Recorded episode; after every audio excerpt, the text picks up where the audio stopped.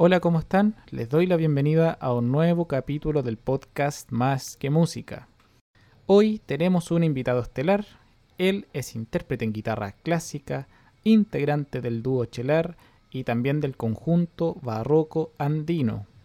Además, es profesor en la Facultad de Artes de la Universidad de Chile, profesor de guitarra, y hoy tenemos una conversación sobre su experiencia en el extranjero como músico, sobre la contingencia, la pandemia y cómo ésta de alguna manera nos ha ido forzando a buscar nuevos, nuevos horizontes y nos ha cambiado la dirección de algunos de nuestros proyectos en el ámbito artístico musical. Así que acompáñanos en este nuevo episodio.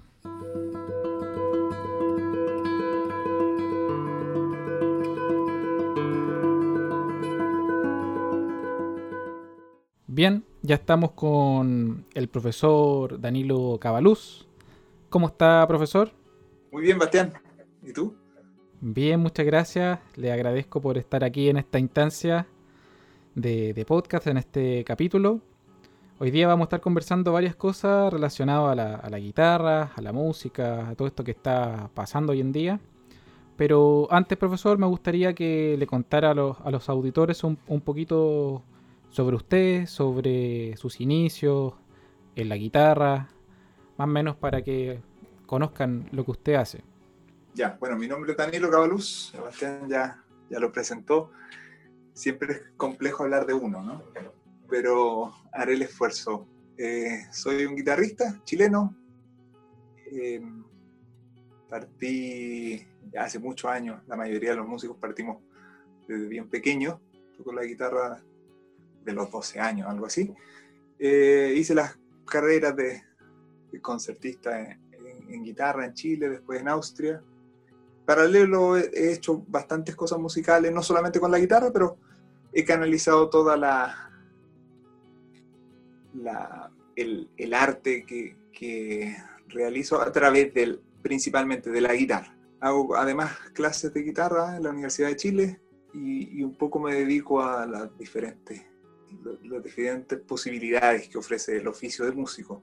¿no? solamente tocar la guitarra, sino que ah, hacer arreglos, componer, dar conciertos. Eso, no sé qué tanto más eh, puedo agregar. Claro, porque al, al, final también vamos a estar hablando un poquito sobre eso, que lo, hoy en día los músicos como que tienen que hacer un montón de cosas más allá de su, su especialidad. Es bien interesante, pero vamos, ya vamos a indagar en eso. Pero antes, profesor, me gustaría preguntarle eh, ¿por, qué, ¿por qué la música? ¿Por qué escogió irse por ahí? Eh, la otra vez escuchaba una frase de, que la música lo elige a uno, que lo encontré muy bonita. Puede sonar un poco cliché romántico, fantasioso, vaya a saber uno, pero eh, son ciertas fascinaciones que uno tiene desde muy, desde muy pequeño todos los gustos que uno desarrolla durante la vida tienen un, una causa bastante misteriosa. Entonces yo siempre me, me fasciné, me sigo fascinando con la música. Desde muy pequeño me emocionaba bastante. Y en mi casa se escuchaba mucha música, mi papá toca guitarra también, eh, aficionado, pero un niño no hace la diferencia, ¿no? Ve, a su padre tocando guitarra, cantando canciones, en la casa siempre música, y eso me cautivaba. Yo lo único que quería era, era tocar esas canciones. Pero me cautivaba mucho más que otras cosas. Entonces ahí entré en este mundo de la música y, sin darme cuenta ya estaba de una u otra forma profesionalizando el, el asunto fue, fue se dio de manera bastante genuina. En su caso hubo una, influencia directa de su padre. Le iba a preguntar por qué, por qué escogió la guitarra, pero me imagino que también harto de eso que de, lo, que nos comentaba de su, de su papá está ahí, ¿cierto? Sí, y también por cosas prácticas, ¿no? La música eh, que escucho o que escuchaba en ese entonces, principalmente tenía guitarra en la casa había una guitarra, entonces eh, era lo que podía hacer, ¿no? eh, había una influencia muy directa de ese instrumento. Pero una vez que comencé con la guitarra, al tiempo me interesé bastante en otro instrumento y tocaba bastante instrumentos.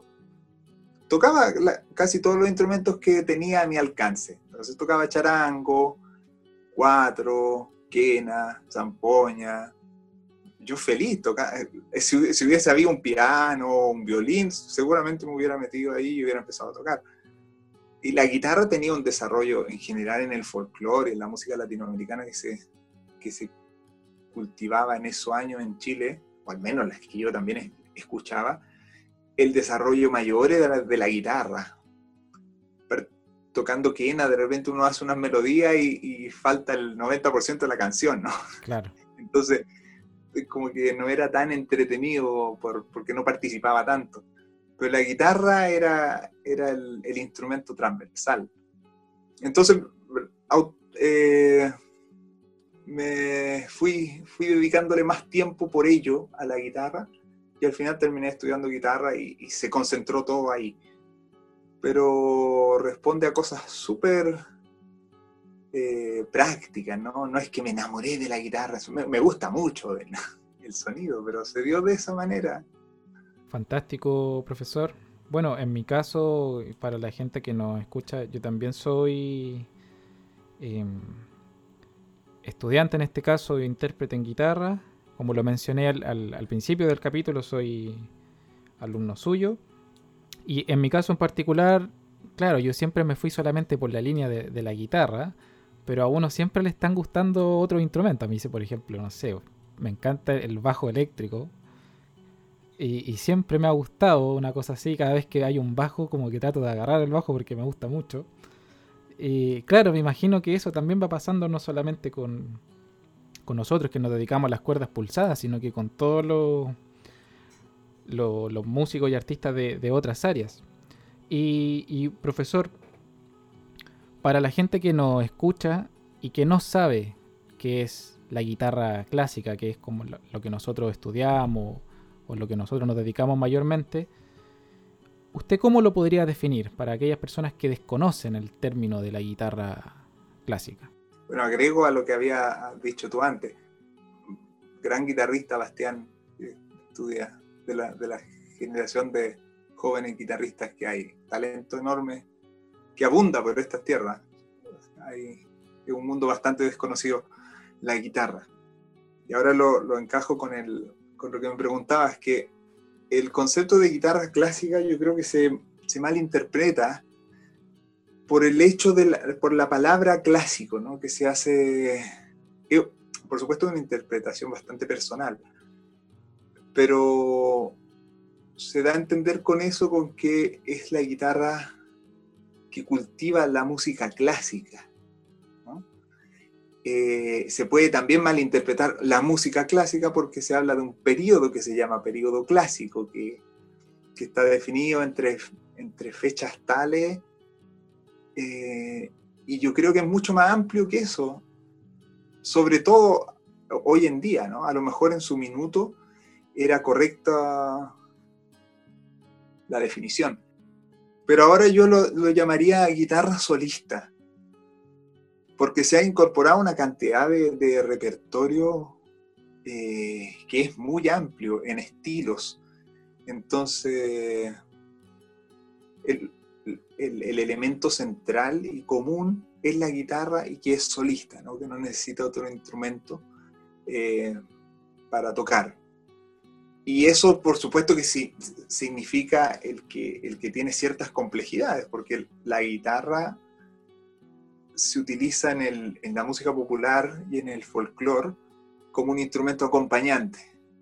Entonces, por ende, el, desarrollo que tiene de sus posibilidades está limitado o condicionado bastante a ello. Cuando se habla de guitarra solista, la guitarra es la que tiene que cumplir todas las funciones de melodía, de acompañante, rítmica. Entonces, por ende, su exigencia es bastante mayor. No su, no su riqueza, por supuesto, la, la exigencia de un instrumento o de un estilo no habla nada de su riqueza, hay grandes guitarristas acompañantes, es una maravilla. Pero la guitarra solista yo creo que es lo que se llama antiguamente la guitarra clásica. Entonces hoy en día se pueden tocar cuecas, tonadas para guitarra eh, clásica, como, como, se les sigue llamando en gran parte de, de, la población, pero es la guitarra solista, la guitarra solista criolla, ¿no?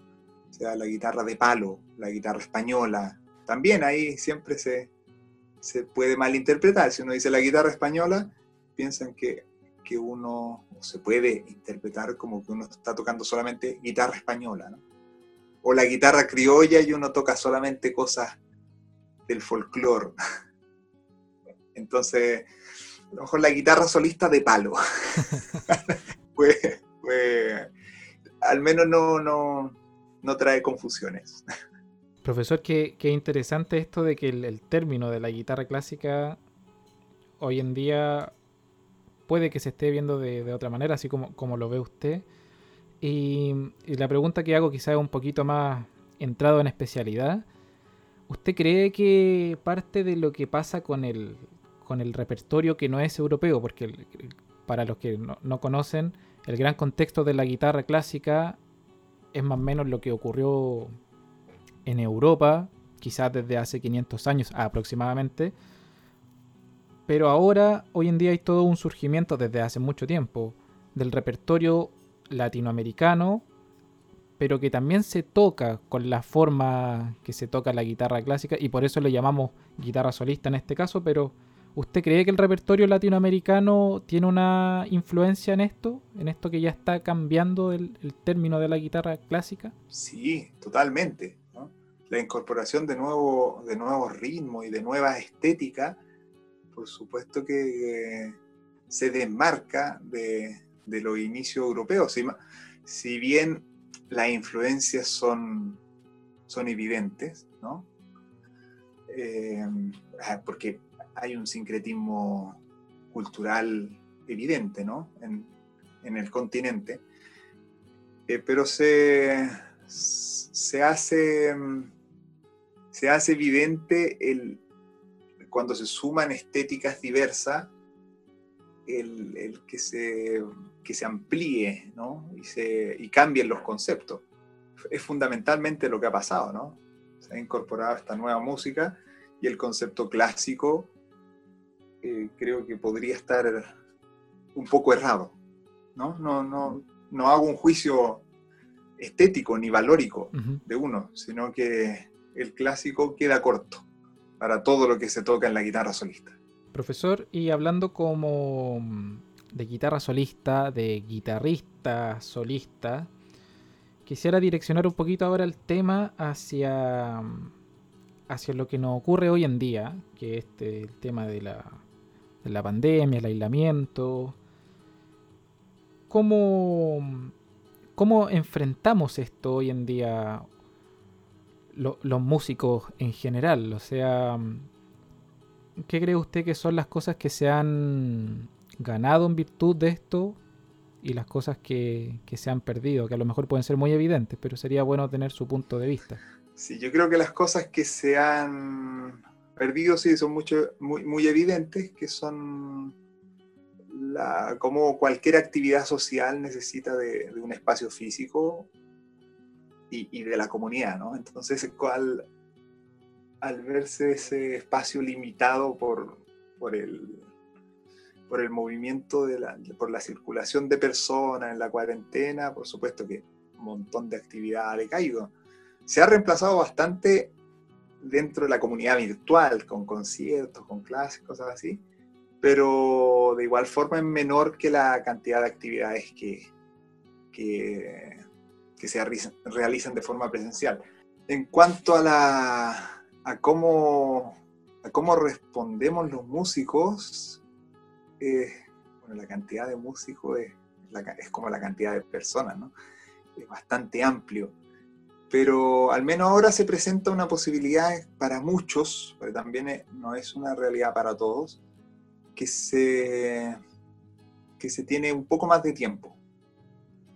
Que, que, en otro contexto, donde, donde uno tiene que, invertir tiempo en desplazamientos, en, de diverso tipo, en encuentros, en trámites. Entonces todo eso ahora se hace de manera mucho más, más rápida a través de, de Internet. Por ende uno, uno tiene bastante, bastante tiempo que uno puede utilizar justamente para, el desarrollo profesional. Pero hay mucha gente que, no, que a lo mejor no está en una, en una buena situación psicológica o que, lo permita, eh, una situación así de, de compleja pone en evidencia la salud mental de las personas. Entonces yo creo que cómo, cómo lo ha podido llevar una parte de la población se va, a ver reflejado en lo que se el desarrollo personal y profesional que se ha hecho en este periodo, que este periodo posibilita. Se tiene más tiempo, pero si es que eso no se ve reflejado en uno canalizar bien ese tiempo, puede no verse reflejado absolutamente en nada, ¿no? A lo mejor en una depresión. Entonces es bastante, es bastante amplio el tema. Bueno, a propósito de, bienestar psicológico, eh, en, el, en uno de los capítulos estuvimos con la psicóloga Estefanía Morales y precisamente estuvimos hablando sobre esto, sobre cómo afecta el tema del, encierro, de toda esta situación a nivel global, a los artistas, a los músicos. Así que si están interesados en ese tema, lo invito a escuchar el, podcast, el capítulo del podcast con Estefanía, porque ella a grande, a gran escala nos decía que es muy común, muy frecuente que nos veamos afectados de una o de otra manera y el cómo esto también afecta en la creatividad, que de repente puede ser algo importante nosotros los, músicos, los artistas, así que eh, es muy importante eso que mencionaba el profesor y, le aprovecho de hacer la invitación a que escuchen el capítulo. En el caso de, de los guitarristas, profesor, para, lo, para sus estudiantes, para todo el círculo de la, de la guitarra, yo sé que de repente no puede haber una, pregunta con una respuesta, digamos, única, pero creo que sería interesante de todos modos. ¿Cómo, cómo ser un, guitarrista en medio de esta en medio de esta pandemia? Yo creo que la pregunta siempre tiene que ser, bueno, uno va cambiando, ¿no? A lo largo de, a través de los años, van cambiando ciertas visiones, pero yo creo que sobre todo es como uno es un músico, ¿no? Eh, la guitarra en este caso sí es el instrumento que, nosotros utilizamos, pero eh, para, una, para un guitarrista es súper accesible tomar otro instrumento de cuerda pulsada y poder hacer algo en poco tiempo. Entonces, las distintas posibilidades de expresión a través de, de los diversos instrumentos que hay también es una realidad.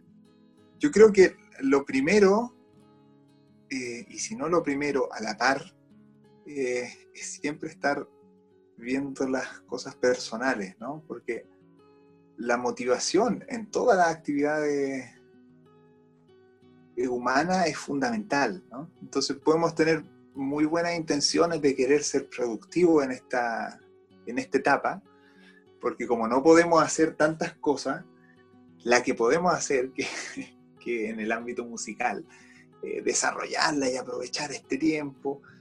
Pero si uno, si uno está un poco deprimido, si la salud mental se ha, se ha visto afectada, la verdad es que la motivación decae mucho y todo ese, ese plan de trabajo se va al suelo, ¿no? Entonces lo primero yo creo que es preocuparse mucho de la salud mental, del bienestar físico y mental. ¿no? Para eso hacer deporte, comer bien, dormir bien, tener control sobre, sobre nuestra mente, ¿no? la medida de lo posible, no estar puro pensando cosas malas. Después de eso, que tenemos eso, yo creo que es el, terreno fértil como para, como para trabajar musicalmente. Y ahí se, se presentan muchas posibilidades, que es tanto desarrollar cosas técnicas como que requiere el, el, aprendizaje de un instrumento, el estudio de un instrumento, y estar practicando ciertas cosas, aprendiendo de música, por supuesto, un lenguaje complejo, y, todas las aristas que, que, competen, que engloba el, el, quehacer musical, ¿no? Estimular siempre la, la creatividad, haciendo, haciendo arreglos, haciendo transcripciones, componiendo. Yo creo que esa, la, la creatividad en las personas es el elemento fundamental. Si, si, alguien es músico o no músico. ¿no? la creatividad es la que nos permite, después de un diagnóstico, eh, elegir ciertos caminos. Entonces, lo que más recomiendo yo es estimular permanentemente la creatividad. Pero también está lleno de, guitarristas, está lleno de músicos, ¿no? Entonces, hay espacio para todos, pero para la visión particular de cada uno, no para la repetición en masa de algo. Y para eso se requiere cultivar, cultivar esto, que, que mencionaba, que es la creatividad. Y ahí yo pondría el foco principal Profesor, ¿y cómo podríamos potenciar o cultivar esta, esta creatividad en el caso de, los músicos hoy en día? ¿Cuál sería como de repente el, tips que, podrían, que podríamos tener? Probar hacer cosas, buscar soluciones a cosas. si, yo, si lo llevamos a un instrumento, si yo estoy tocando eh, guitarra en este caso, y me gusta este repertorio, oye, pero esta, música que escucho no es para guitarra, pero ¿cómo lo puedo hacer? Si, si estoy yo solo, no me puedo juntar con nadie porque estamos todos encerrados en las casas. ¿Cómo? ¿Cómo yo puedo llevarlo esto para, tocarlo yo? ¿no? O hay música que me encantaría tocar en mi instrumento y no hay nada escrito para eso. ¿Cómo hago yo? O hay música, o no me gusta la música que está aquí. O, o esta, cuando estoy tocando esta, esta música, me es tan incómodo para, los dedos, ¿no? ¿Cómo, ¿Cómo, encuentro yo soluciones para eso? ¿Cómo disfruto el tocar música? Muchas veces uno, uno también se, se, entrampa en estar siempre tocando cosas complejas y, y sobreexigiéndose. La expresión va mucho más allá de eso.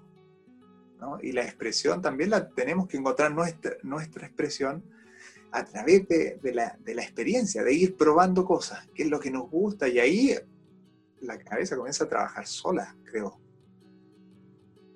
Eh, por ejemplo, eh, yo no creo que la, creatividad es, es algo de, de, algunas personas, no es una condición humana. Entonces, hay que buscar ese camino. Yo eh, el ejemplo que iba a dar es, me, adquirí un charango hace poco, una situación bastante dramática, ¿no? Un, amigo charanguista falleció hace poco y un poco antes de que él se fuera, yo le compré uno de sus charangos. Eh, estaba buscando hace mucho tiempo un, buen charango y lo compré y bueno, ya con este instrumento en la mano, en esa situación, eh, dije, bueno, tengo que hacer algo con esto. Tengo, vale la pena para mí tener un instrumento si uno lo toca. Y para el charango no hay muchas cosas escritas, casi nada. Y lo que se toca siempre en conjunto, acompañando a alguien, dije, bueno, no tengo.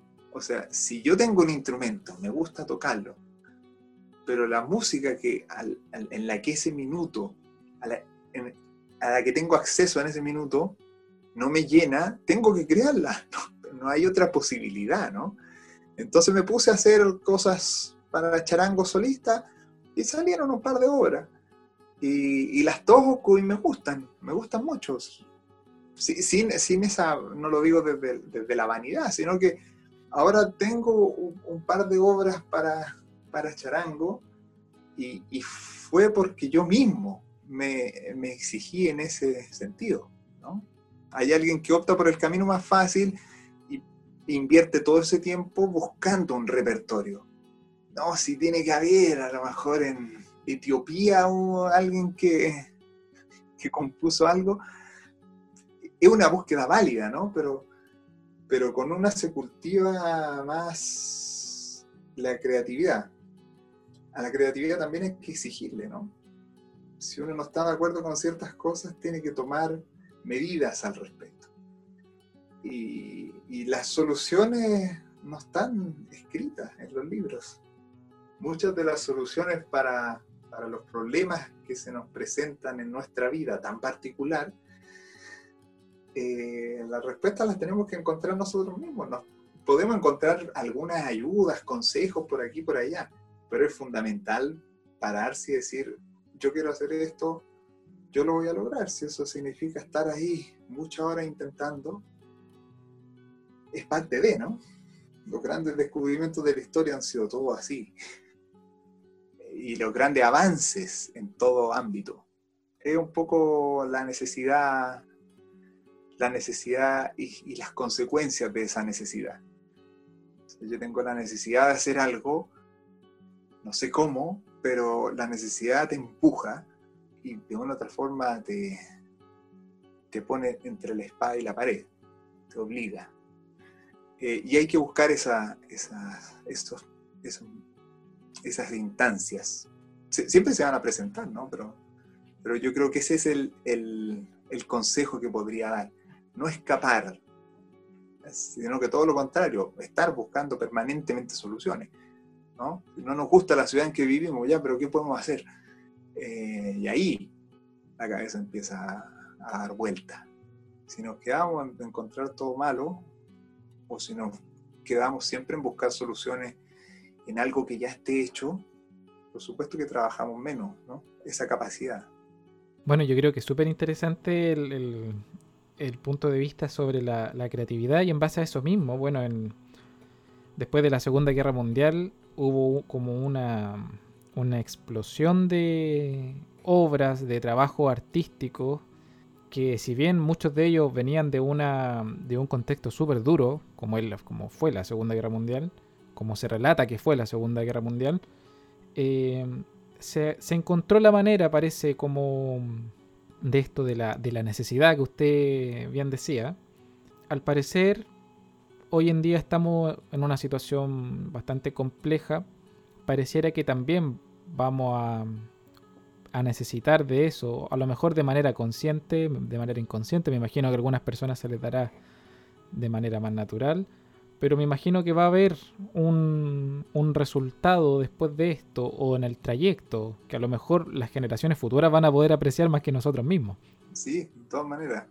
Creo que la, la, en, el, en, el, sentido musical y artístico esa necesidad de expresión, esa necesidad de compartir. ¿no? Y retomo un poco la pregunta que me hacía antes, que no la respondí del todo, que si es que estamos un poco obligados a tener que estar ahí como súper presentes como músicos, eh, sacando ya lo que dije de la motivación, todo eso, yo creo que eso también responde a cosas muy personales creo que cuando uno hace cosas obligado o, de mala gana, no salen bien. O sea, si uno, si uno se ve en la obligación de estar publicando material para que tu público no te olvide, por, simplificarlo de una manera, eh, y lo estás haciendo solamente con ese, con ese objetivo y no te gusta hacerlo porque encuentras que que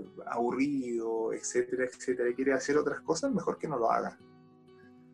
O sea, esta necesidad de expresión tiene que ir acompañada con, satisfacer esa, e, esa necesidad.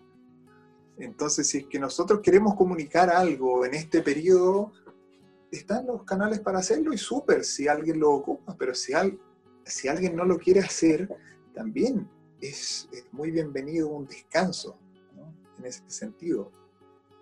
El, artista necesita ambas etapas, ¿no? La etapa de, de creación, de preparación, y la etapa en que después comparte este, este material.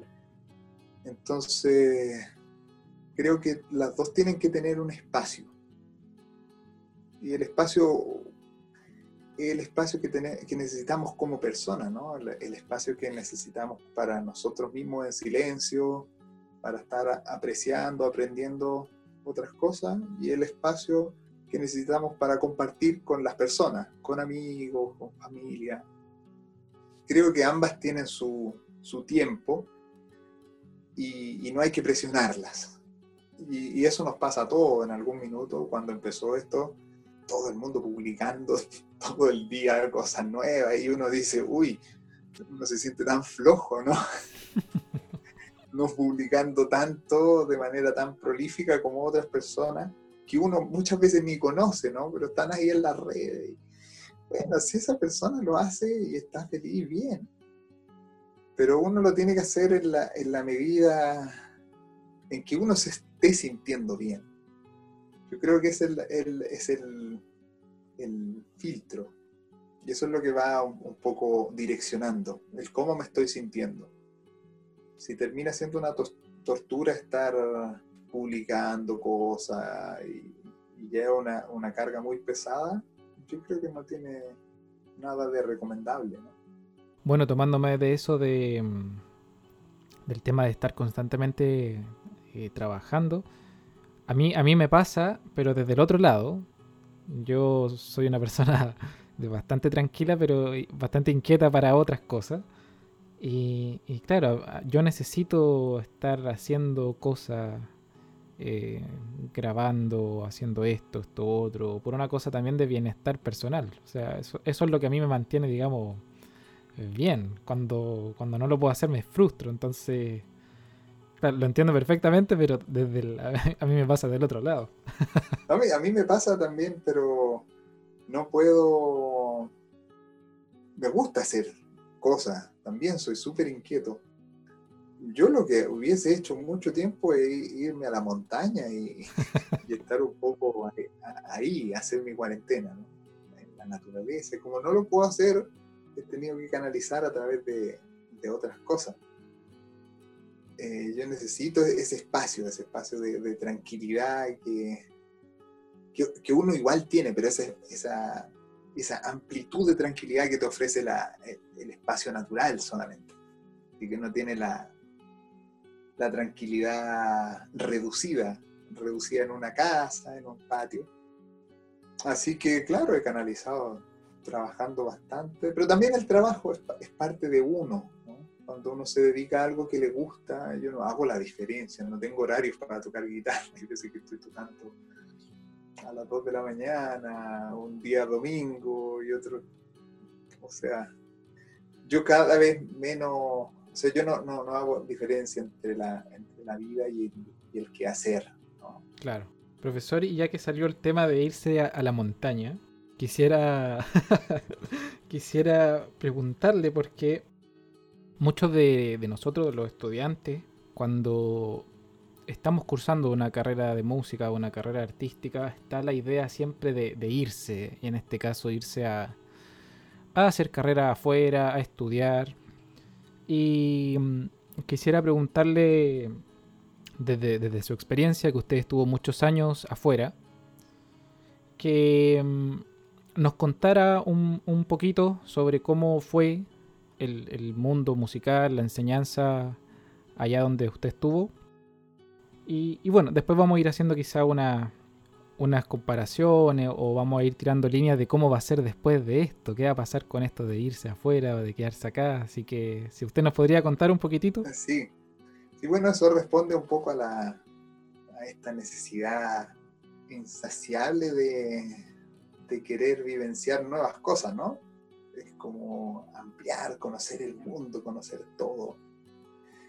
Entonces, eh, cuando se presenta esa oportunidad, la verdad es que en muchas personas es como, como uno la toma sí o sí, de venir a estudiar afuera, pero para otras personas no es tan, no, no creo que sea el único camino, no, para nada.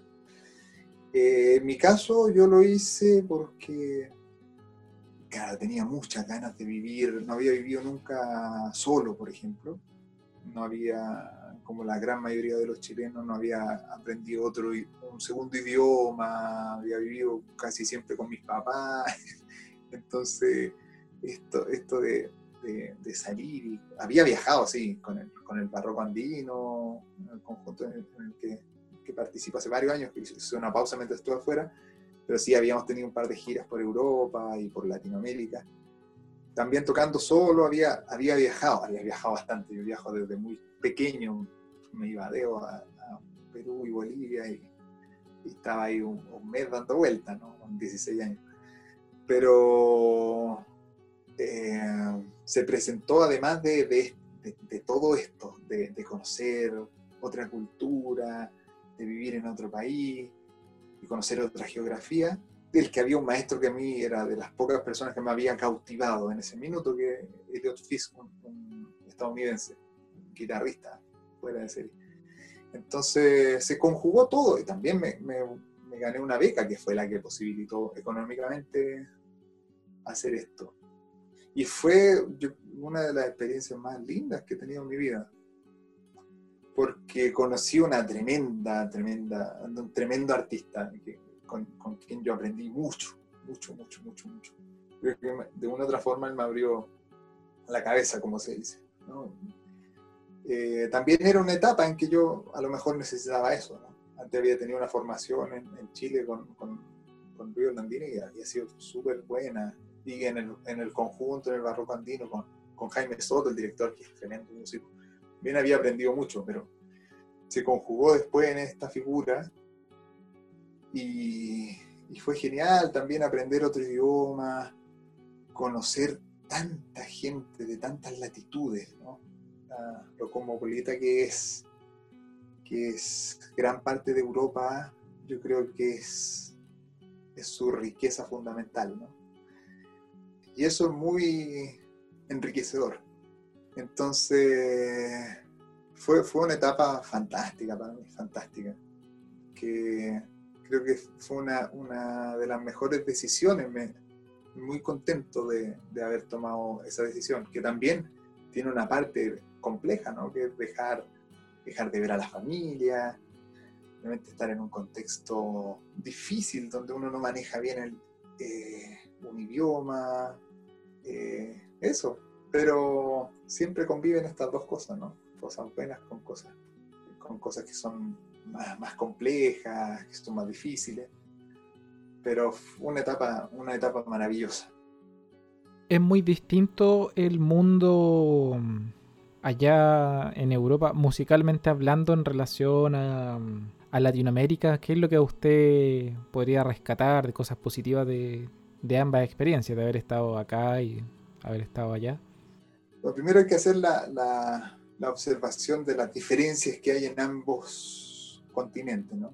La, la, realidad latinoamericana, si bien tiene muchas cosas en común, y Europa, la, realidad europea también, pero hay diferencias muy grandes. Por ejemplo, el movimiento artístico que hay en Chile no es tan comparable con el movimiento que hay en Brasil.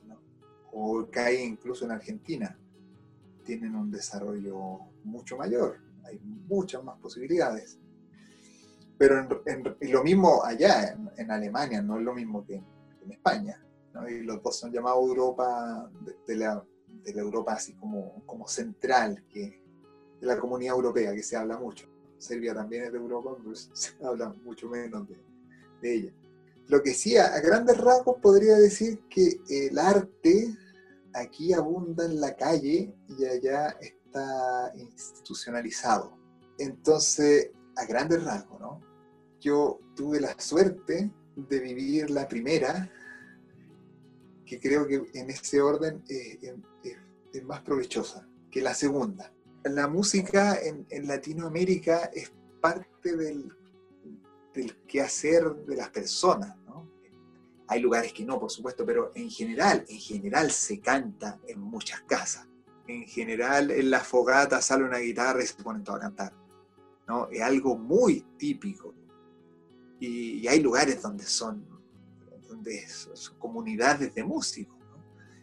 Eso en Alemania, por ejemplo, que fue el lugar que yo más estuve, en, en Austria y en Alemania, no lo vi tanto, sí se ve, por supuesto, pero si alguien empieza a tocar un instrumento, de inmediato como que se empieza con clases, como que se ha institucionalizado de una otra forma. Eso genera, por supuesto, que, que a la larga hayan montón de salas de concierto, montón de posibilidades de concierto, que es una maravilla, ¿no? Pero lo que tenemos acá también es una maravilla. Y es que hay, hay mucho arte que no se ha comercializado, que no ha entrado en eso. Sigue habiendo, no sé, alguna actividad en un colegio, ya que toque el, grupo tal y, y, nadie recibe dinero, y no hay ninguna producción y es todo espontáneo. Esas cosas se dan mucho acá. Cuando uno se hace profesional, por supuesto que como que se padecen, ¿no? Pero en el periodo de formación como niño es, es muy estimulante, es muy lindo. Es, es muy linda esa entrada a la música, desde el juego, sin, una exigencia. Eh, eso a mí me, lo valoro ahora mucho más cuando vi como en, en otros países de Europa se, se, institucionaliza y se le da una educación musical a los niños que está bien que, que la tengan. Acá también debería estar, por supuesto, música en los colegios. No digo que no, eh, todo lo contrario sino que, que, la música, lo más importante es que haga parte de las personas, que el arte sea parte de la vida de las personas. Si eso se estudia o no, yo incluso, lo que puede decir puede sonar fuerte, pero yo incluso en algo ideal, yo no estudiaría, yo, yo no voy porque el arte se estudie, ¿no? El arte debería estar ahí. Si alguien se especializa, bien, que lo haga pero lo más importante es que pertenezca a la sociedad y que tenga un espacio en la sociedad y que acompañe a todas las personas. No necesariamente que esté institucionalizado, porque al estar institucionalizado me da la impresión de que se le impone en alguna instancia a las personas. Yo creo que la sociedad, la sociedad ideal sería donde, donde la música y el arte estuviera ahí con las manos abiertas para quien quiera llegar a ello. Los niños siempre van a llegar al arte, lo más natural del mundo. Parte del juego, crear. Entonces el arte es, algo tan, tan intrínseco a, las personas que, que, basta, con, basta con no coartarlo para que, para que surja. El problema de educación que tenemos es que justamente lo cuarta y después, claro, se trata de, implantar, después de, haber un poquito cercenado esta capacidad creadora y expresiva que tienen los niños. Eso un poco la, son como las diferencias que, veo, pero también, como, decía antes, la, música y el arte está presente en las personas. Así que en ese, en ese sentido, a donde uno vaya, la verdad es que tiene un espacio pero sí llama la atención allá que haya muchos conciertos y que la gente asista a conciertos de, no solamente masivos, ¿no? A conciertos de música clásica, a conciertos de música folclórica. Eso es muy bonito, muy bonito de ver. Y eso no se ve tanto acá, a ese espacio. Profesor, y tomándonos de este contraste, de, estas dos realidades que se viven en Latinoamérica, en el caso de acá en Chile, que estamos pasando por un periodo súper complejo socialmente, donde se habla mucho del tema de la educación. ¿Cuál es el camino que puede tener un, estudiante? Eso también es muy personal. El camino es tratar de entender y sentir el sentido, valga la redundancia, de la profesión que nosotros ejercemos. Cuando uno entiende esto y la capacidad expresiva que se tiene y sensitiva que se tiene, eh, que es tan necesaria, yo creo, para las personas en una sociedad tan superficial, tan frívola, tan comercial, tan manipulada, ¿no? tan pragmática en esos términos, la verdad es que la, la, función artística cumple un rol social determinante.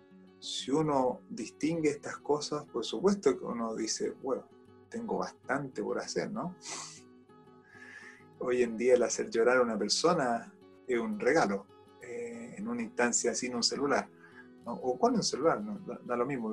a lo que voy es que, es que esa comunicación, esa sensibilidad que, que, debiésemos tener las personas, que las tenemos, ¿no? pero que socialmente eh, el sistema un poquitito ha, ha puesto bastantes muros yo creo que los artistas tenemos esa, esa capacidad, esa capacidad es puntos de inflexión para, hacer un, para contribuir a un mundo más humano. Entonces, en ese sentido, uno tiene cabida en cualquier lugar cuando entiende esas cosas o cuando se convence de esas cosas. Tampoco es que sea una verdad absoluta. Eh, y por otro lado está esta, necesidad también humana de, de querer conocer lo, lo desconocido, ¿no?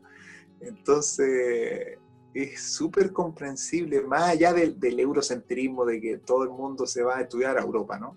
Eh, el hecho de salir de, tu país y ir a un lugar muy diferente a estudiar instrumentos, conocer es, es, algo muy, muy llamativo. Cautiva ya solo la idea de, eso. Entonces, la verdad es que eh, es una maravilla, puede ser una maravilla, depende de cómo uno lo lleve. Lo que sí yo discuto es que siempre tenga que ser Europa o Europa o Estados Unidos, digo el primer mundo.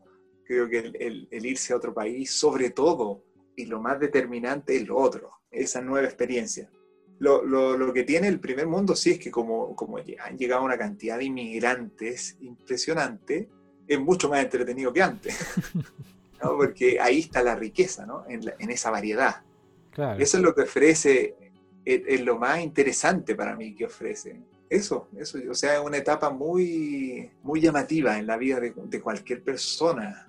Conocer, conocer cosas nuevas, tener nuevas experiencias, te abre también al, arte, ¿no? El conocer diferentes realidades te, hace eh, preguntarte nuevas cosas y buscar nuevas soluciones a esa, a esa respuesta.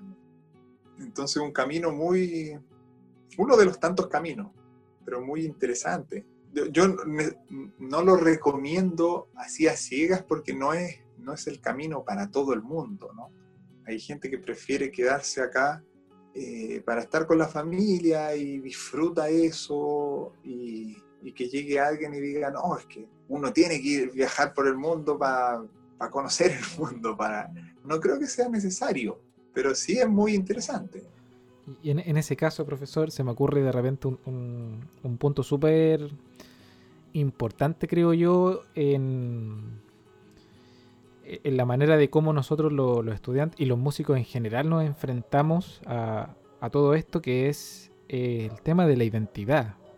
Ya que se, habló de que en Europa hay mucha influencia, digamos, de muchas culturas.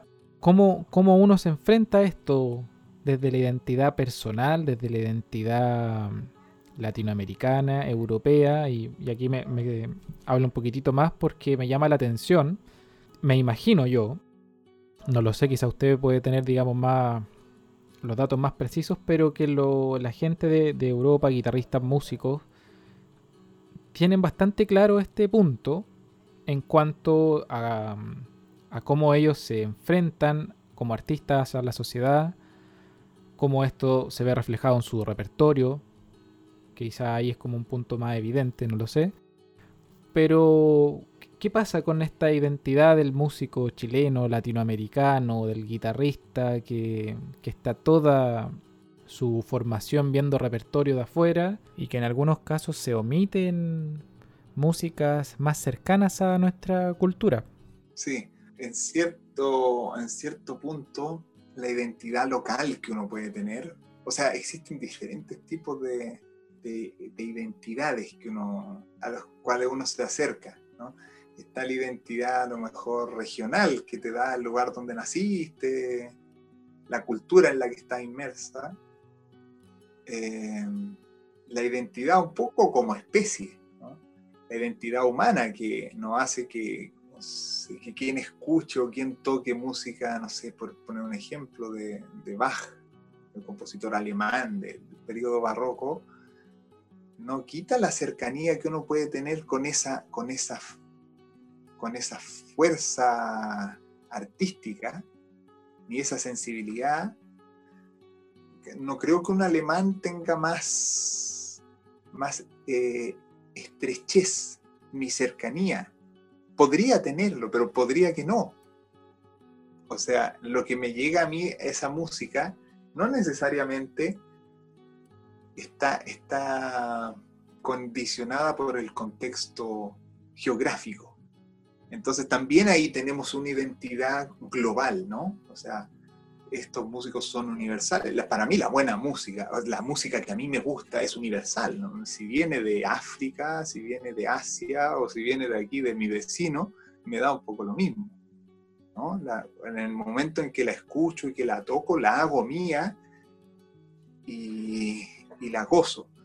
Y está después la, la, personalidad artística donde yo junto todos estos elementos con las cosas que a mí me gustan. que responden a, a, muchas cosas internas. Y no creo que la gente en Europa lo tenga más solucionado que la gente de acá. Yo creo que incluso puede ser al revés, porque acá hay muchas más necesidades. Entonces, acá hay que rebuscársela como cuatro veces más.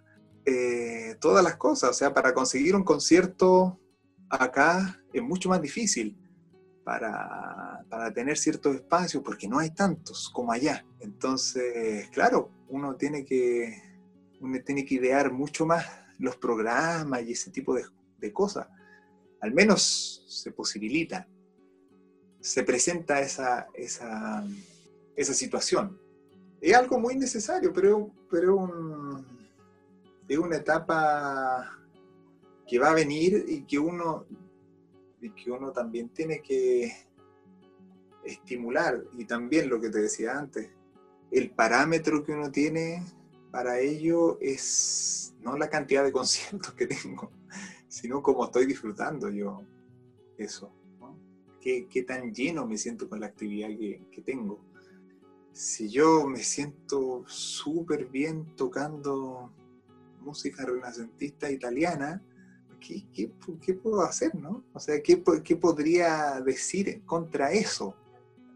Entonces, es algo muy personal que está causado un poco en, ese, en, esa, en esa búsqueda del, de, lo que, de lo que te hace vibrar. Y eso no necesariamente también está acá.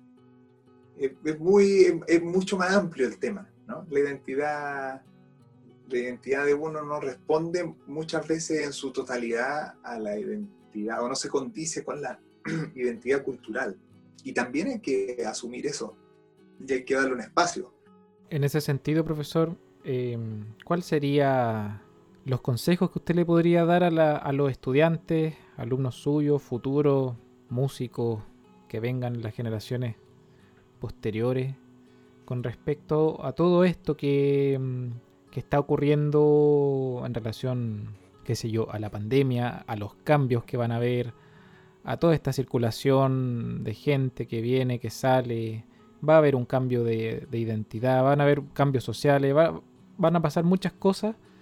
¿Cuáles serían los consejos que usted les podría dar? Sí, yo creo que cuando, así como para centrarlo en, la música, eh, cuando a uno le, gusta la música, uno llega por supuesto ahí por placer, tiene que mantenerse siempre abierto, abierto a, aprender de música que uno no conoce y a seguir cultivando la música que uno conoce y que le guste, aunque esta, y que le gusta, aunque esta música no tenga espacio a lo mejor en el lugar donde estudiamos. Muchas veces el folclore no tiene ese espacio en la academia, y no por eso uno va a dejar de hacer folclore, ¿no? O sea, siempre ir sumando elementos y no restando. Y de, cómo va a ser, eh, siempre es muy complejo saber, ¿no? No, sabemos para dónde va esto. Lo que sí que abre nuevos canales de comunicación es que, los posibilita la, la era así virtual que no responde a la pandemia. Yo creo que la pandemia va a pasar y va a haber un antes y un después, pero no lo veo tan, no, veo como un cambio tan grande. A lo mejor el espacio virtual eh, sí gana, gana un, espacio mayor, pero los conciertos se van a seguir dando, ¿no? las instancias para tocar eh, van a seguir existiendo. Es algo tan humano el estar ahí, que es irreemplazable desde un punto de vista tecnológico. Entonces seguir, seguir como ocupándose de eso, de lo que a uno le gusta y ver las posibilidades que uno tiene, dónde puede estar compartiendo esto, ¿no? Si a través de la red, si a través de conciertos, eh, sobre todo uno tiene que estar siempre conectando, haciendo comunidad, ¿no? Eh, conociendo gente, tocando con gente. Yo creo que eso va abriendo las puertas de manera muy natural. El, hacer comunidad eh, crea redes, redes de apoyo, que son muy, muy importantes en la vida, no solamente de un músico, sino que eh, de, las personas. Entonces, no, no cortar esos canales a, la hora que uno está estudiando tiene que estar siempre, o sea, en la vida, ¿no? Siempre abierto a, toda, a todas estas situaciones, siempre dispuesto a, a aprender. Y para eso, por supuesto, que no se puede estar encerrado en la casa, ¿no? Ahora estamos encerrados en la casa, claro, pero te digo en una situación normal. Ahora también estamos encerrados en la casa, pero, pero podemos tener la mente abierta, ¿no? Podemos, podemos estar aprendiendo tantas cosas que hay que aprovechar hay que aprovechar eso. Pero el, hacer comunidad yo creo que es, un, un punto esencial, que lo ha tomado mucho la red social, ¿no? De hacer comunidad. Yo, yo voy, en estricto rigor es algo muy similar, pero hacer comunidad desde el, desde el compartir con personas, con personas que uno, o sea, física en el espacio, espacio físico, no solamente en el espacio virtual, ¿no? que es muy volátil. Se cae internet y ahí quedó la comunidad, ¿no? Entonces, eso, por un lado el estudio, el estudio serio, darle espacio siempre a esto, estar aprendiendo, cultivando lo que a uno le gusta y, y no cerrar canales, porque uno nunca sabe las personas que se va topando qué tan valiosas pueden ser en la vida de uno, ¿no? profesional o personalmente. No, no, hay, no hay distinción, ¿no? con las personas maravillosas que uno se encuentra, uno no hace distinción si, si son buenos músicos o no, ¿no? Son como un regalo nomás de la vida. Entonces, eso, eso yo creo que es lo fundamental para cualquier, cualquier oficio como, persona, ¿no? De algo totalmente transversal. Bueno, así como decía profesor Danilo. Ya estamos con esto cerrando el capítulo del día de hoy. Agradecerle al, profesor Danilo por su tiempo en este espacio, pero antes de que nos despidamos, vamos a ir a la sección de preguntas.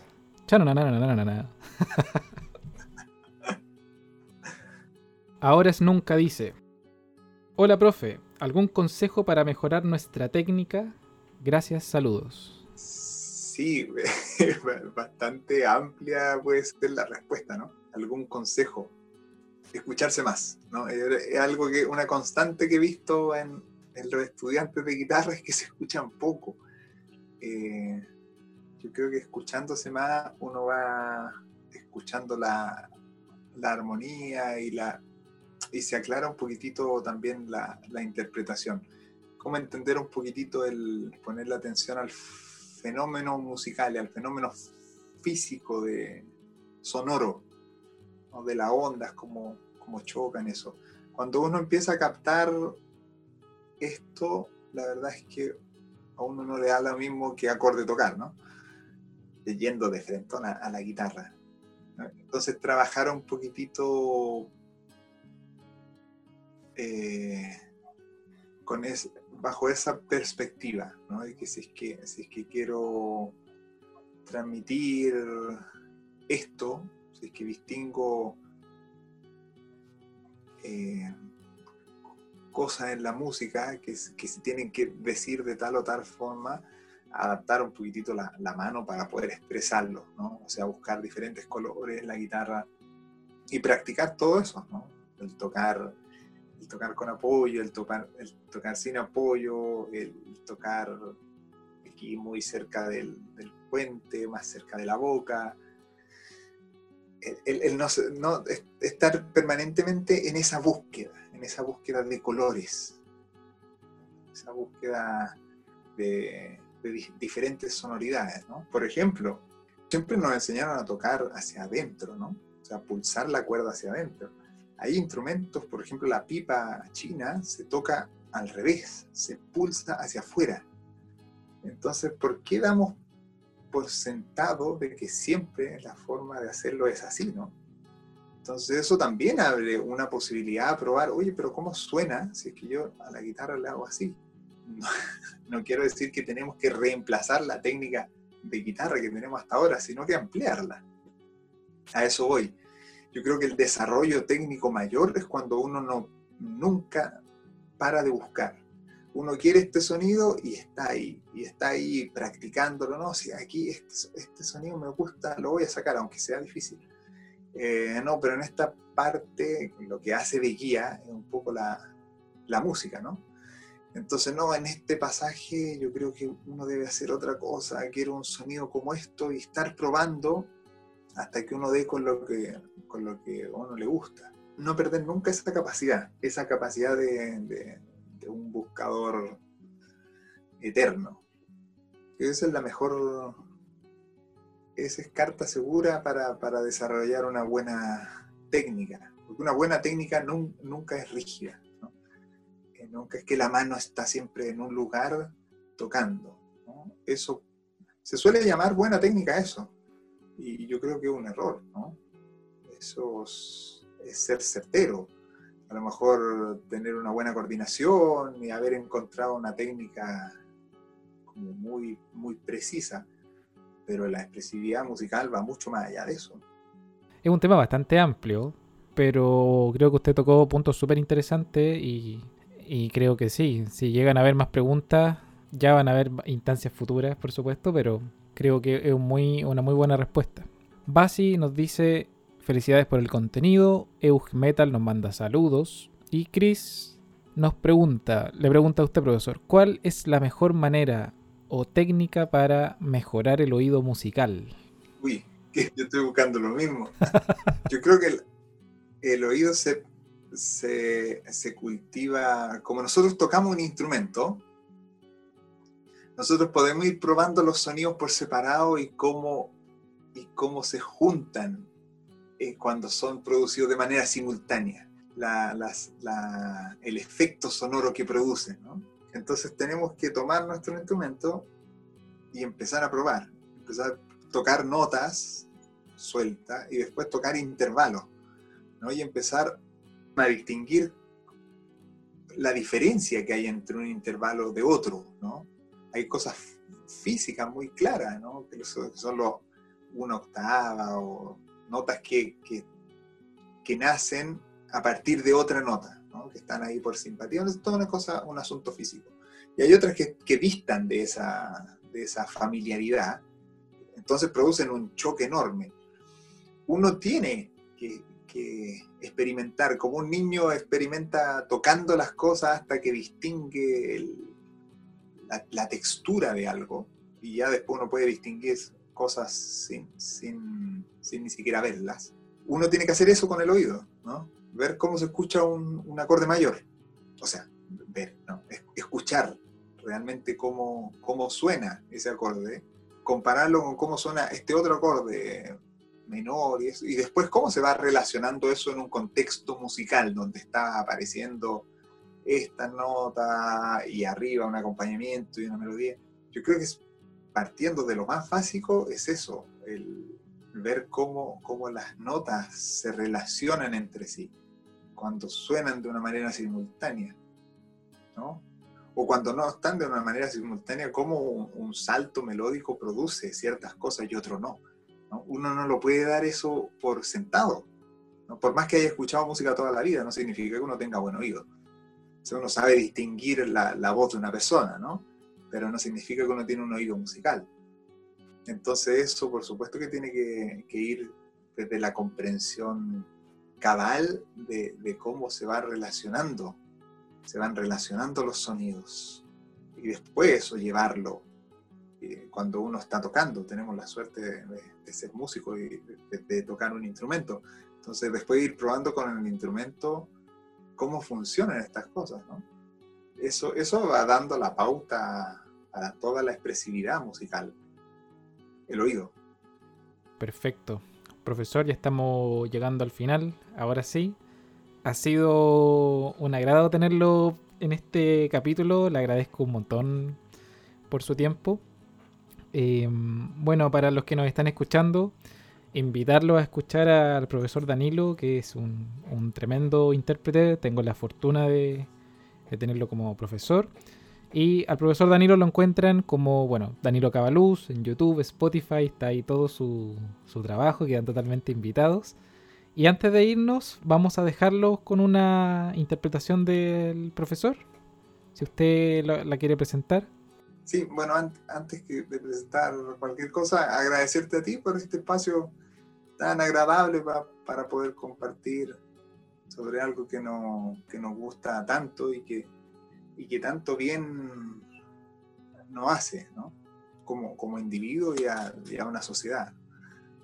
La música, como decía un amigo, nosotros vamos con, con nuestro, no era, era nuestro se me olvidó cómo era el dicho, era algo de, nuestros instrumentos de, construcción masiva, algo así. O nuestros instrumentos de construcción masiva, en, respuesta a las armas de destrucción masiva, por supuesto, ¿no? Es como, es como una, esta actividad tan linda une a las personas y hablar en torno a ella eh, es siempre una alegría. Eso y lo dejo escuchando una obra mía que se llama Guainito.